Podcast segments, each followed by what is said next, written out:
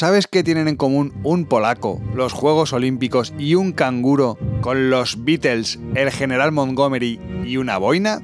Pues esta semana te traigo una historia para quitarse el sombrero. Te voy a hablar de la marca Kangol y el origen de la gorra.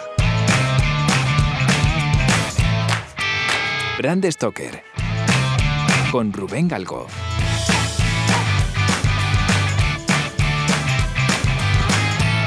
A ver, para hablar con propiedad tengo que empezar diciéndote que una gorra no es un gorro, sobre todo por todo lo que te voy a contar a partir de ahora, ¿vale? Esto es muy importante. El gorro esencialmente es una prenda que está pensada para calentar la cabeza y la gorra está diseñada para protegernos del sol y de la lluvia, por eso las gorras tienen visera, ¿vale? Dicho esto, eh, bueno, pues las primeras gorras surgieron en, Egipto y en China, como no, ¿no? Siempre están metidos en todos los inventos.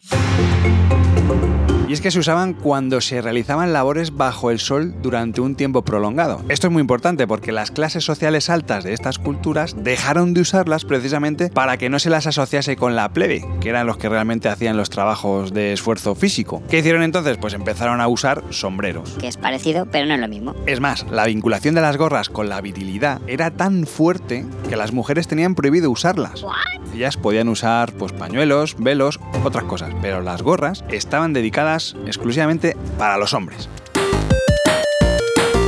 La evolución de las gorras siguió durante el transcurso de los años, pero realmente para concebir una gorra como la conocemos en la actualidad tenemos que viajar en el tiempo hasta el año 1860. ¿Por qué? Porque este año, bueno, pues en este año fue cuando se popularizó gracias a las grandes ligas de béisbol de Estados Unidos. Y es que, bueno, parece obvio que una prenda triunfase en un deporte en el que se pasa buena parte del tiempo mirando al cielo.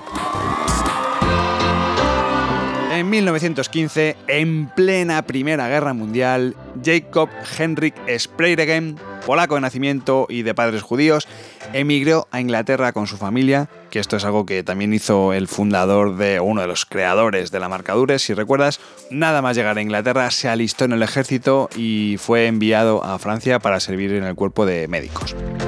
Terminada la contienda, este buen hombre regresó a Inglaterra y allí abre un negocio de sombreros en el número 28 de Castle Street, en Londres.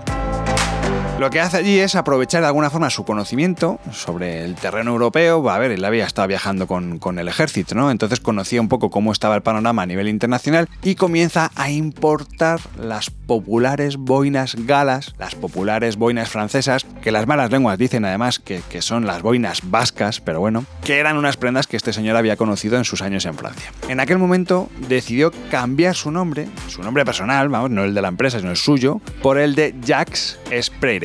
Es decir, ya deja de llamarse Jacob y se llama Jax. Lo de Jacob es como muy judío y a lo mejor no le interesaba por lo que sea. Una vez que hizo este cambio, pues además obtuvo la nacionalidad británica. Esto fue durante el año 1920. Así que bueno, esto fue lo que le impulsó a él pues para poder establecer bien el negocio y ir adquiriendo popularidad, porque al final esto ya sabes que va siempre de, de ir teniendo más reputación, ¿no? En el año 1938, tras casi 20 años ya liderando el sector, Jax, bueno, pues decide producir sus propias boinas y se lió la manta a la cabeza y alquiló una antigua fábrica de ropa en Claytor, en el condado de Cumbria. Y es en este preciso instante cuando se da el pistoletazo de salida a la historia de la marca Kangol.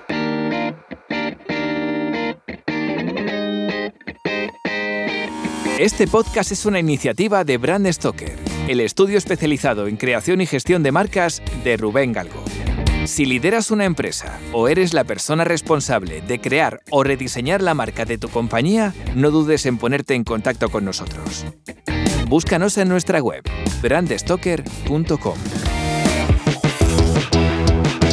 El origen del nombre de esta mítica marca está en la combinación de tres palabras. La K de knit, K-N-I-T, de tejer en inglés, la A-N-G de Angora y la O-L de Gul, lana en, en, inglés, ¿no? O sea, tenemos ahí el, la K, la ANG y la OL. De hecho, este naming fue fundamental precisamente para que el negocio empezara a ir bien. Esto le permitió en poco tiempo abrir una segunda fábrica que le facilitó la apertura de una tercera, esta vez especializada en cascos de motocicleta y cinturones de seguridad de coche, que es que es algo súper curioso, que yo nunca me había imaginado que esta marca hiciese otro tipo de productos y más así, algo tan, tan específico, ¿no? enfocado al mundo de la automoción.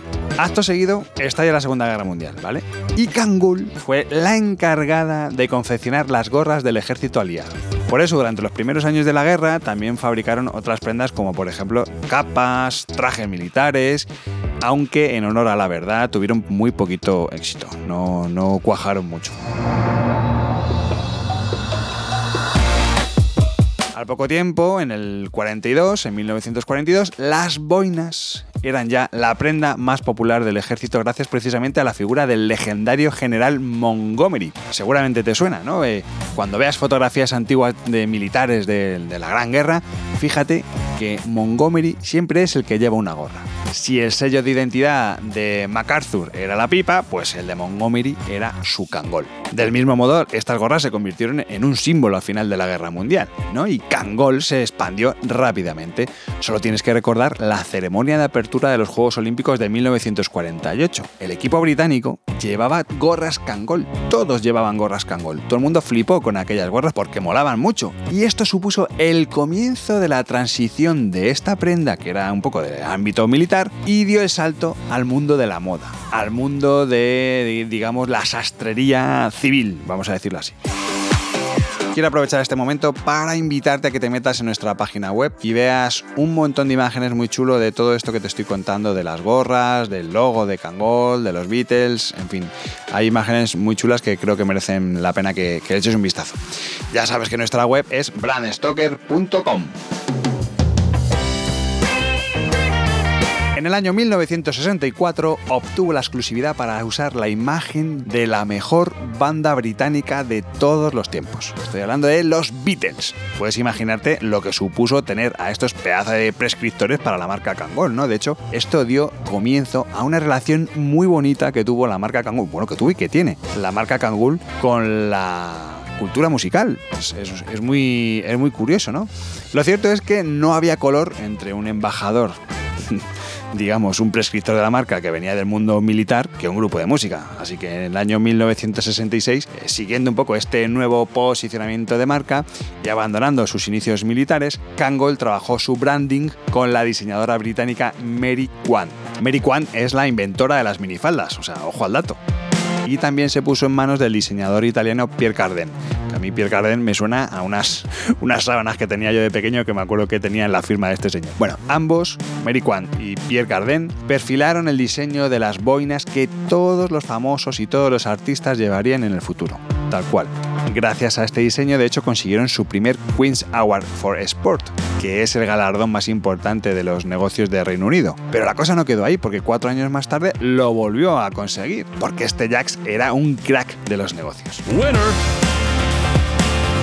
En 1983 llegó más repercusión e impacto mediático y casi casi fue sin querer. La misma princesa Diana, Lady Di, apareció en la revista Vogue ataviada con una gorra de Kangol. Era flipante. O sea, de nuevo, un personaje carismático y súper querido además en Inglaterra, que además mm, por, por sí mismo ya proyectaba unos valores muy buenos, se vinculaba, se asociaba directamente con la marca y atraía el interés del público. Eh, en un ejercicio de, de replanteamiento y de aprovechar esta situación, la marca vio que era el momento de crear un isotipo, un símbolo que fuera fácilmente reconocible.